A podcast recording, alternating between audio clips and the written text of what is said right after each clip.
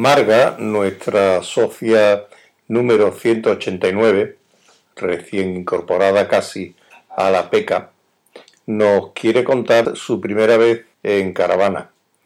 Es tímida y también me la ha mandado para que la hable yo. Fue a finales de los 70. Qué vieja soy. Vieja la ropa, Marga. Nosotros somos vintage. Mis padres siempre habían ido de vacaciones en tiendas y decidieron invertir en nuestra primera caravana tirada por un Renault 12 ranchera.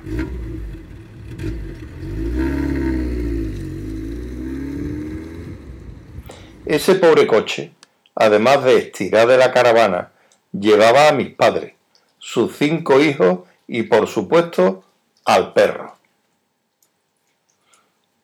Decidimos estrenarla en Cardaño, un pueblo al norte de Palencia en pleno invierno. El plan era dormir dentro mis padres y los dos peques, y los tres hermanos mayores en la tienda, pero nos cayó la nevada del siglo. Tanto nevó aquella primera noche que hubo que usar pala para poder sacar a mis hermanos de la tienda. Volver era imposible, estábamos aislados, y después de hacer una excursión al pueblo para que mi padre avisara en su trabajo, lo celebramos por todo lo alto. No solo estábamos de vacaciones, sino que además podíamos quedarnos más días jugando con la nieve, haciendo excursiones y escuchando las historias de miedo y risa que alrededor de aquella mesa repleta de gente contaban mis padres. Los siete habitantes de lo que era aquella aldea se volcaron con nosotros, preocupándose de que no nos faltara de nada y admirados de ver lo felices que éramos en un sitio tan pequeño. A esa primera salida le siguieron muchas más, pero los lazos que nos unieron a esta forma de viajar y a los habitantes de ese pueblo no se han roto nunca. Actualmente en nuestra familia hay usuarios de caravana, autocaravana y nuestros padres que por edad ya no pueden viajar tanto, disfrutan su ancianidad en un bungalow en un camping cántabro. Historias para contar mil, anécdotas millones, recuerdos infinitos. Lo mejor, que soy una privilegiada por poder seguir los pasos que me inculcaron desde la infancia y he sabido transmitírselo a mi pareja, aunque creo que para amar esta forma de viajar solo tienes que probarlo una vez. Muchas gracias Marga, Marga 189 y su compi.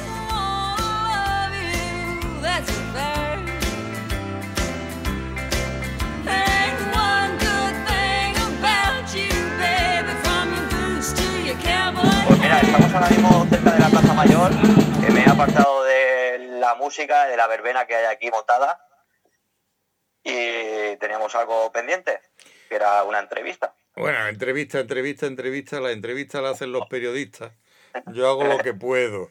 O informar cómo estamos disfrutando la fiesta. Eso sí, eso sí quiero yo enterarme. Me, he enterado de que ha ido a por buñuelo y, y chocolate, ¿no? Eh, estaba casi entrando ya la cola de los buñuelos y he salido. Eso tiene que estar llenísimo de gente, ¿no? Esto está a abarrotar, como dirían los toreros.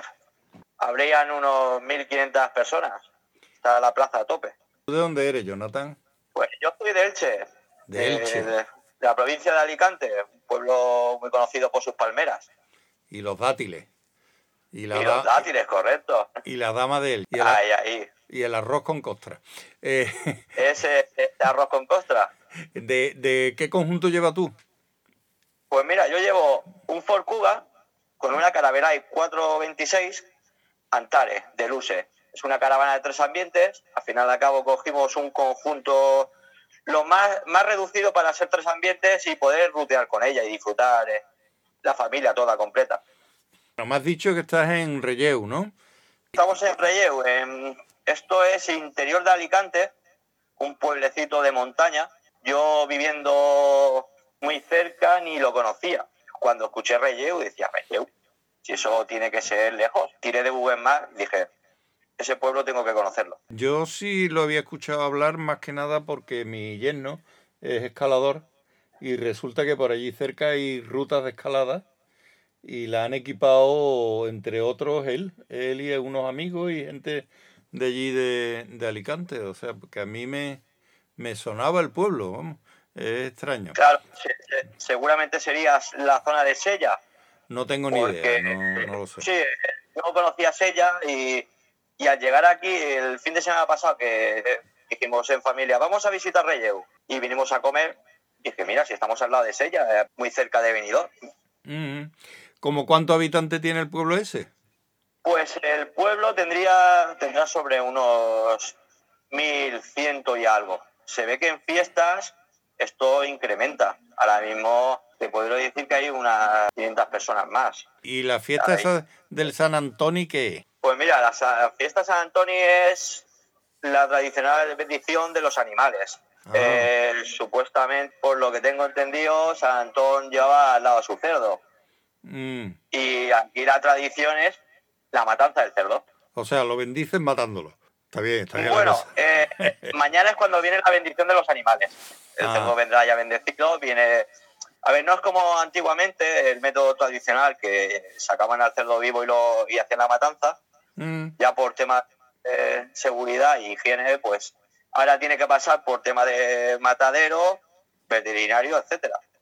Claro, aquí el carnicero, esta mañana que hemos estado visitándolo, haciendo la compra, como debe ser, eh, los tenía allí en la bancada.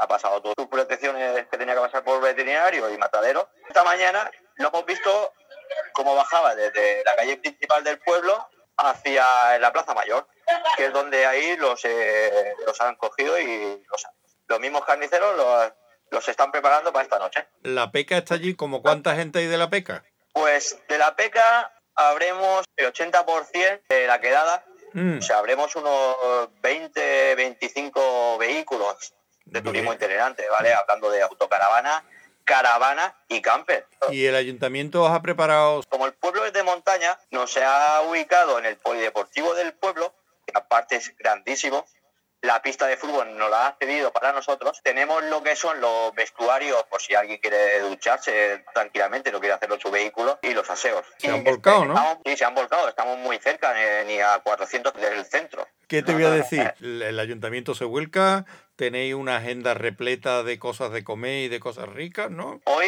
es una locura. Desde primero de la mañana empezaban las campanadas, luego ha venido la pelota valenciana, muy típica, en una calle que decíamos, aquí van a jugar la pelota y ahí estamos jugando la pelota. Había la, banda del pueblo tocando. Sí, que me has enviado una cosa que me ha gustado mucho.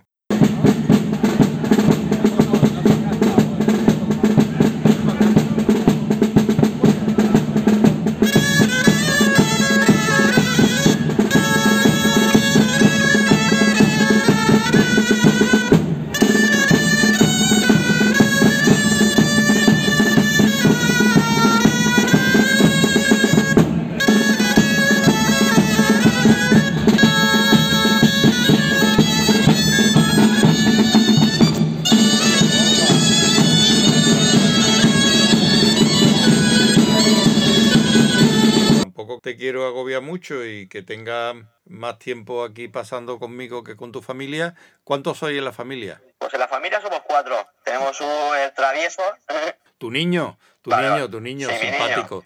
De buena gente. un beso. Curioso, pero le encanta rutear con nosotros. Empezó a andar con la caravana. ¿Cómo cuánto te va a gastar este fin de semana? Una media que tenemos. Es que, a ver, esta mañana, te voy a poner un ejemplo. Esta mañana, lo primero que hemos hecho es levantarnos un grupo a al bar y después de café hemos ido a, la panadería. Y ya para rematar al, panadería que salga algo. Y que mejor forma a la carnicería probar productos típicos de la carne.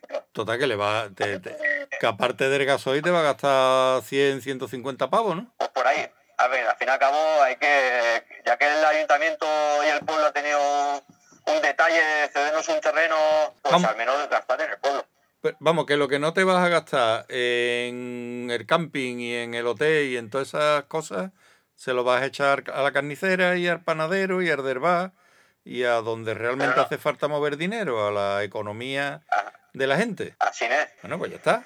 Fantástico, fabuloso. Que lo sigáis pasando fenómeno. Un abrazo. Vale, un fuerte abrazo, Ángel. Hasta luego. Nos vemos. Ya te envío esto para que lo escuches.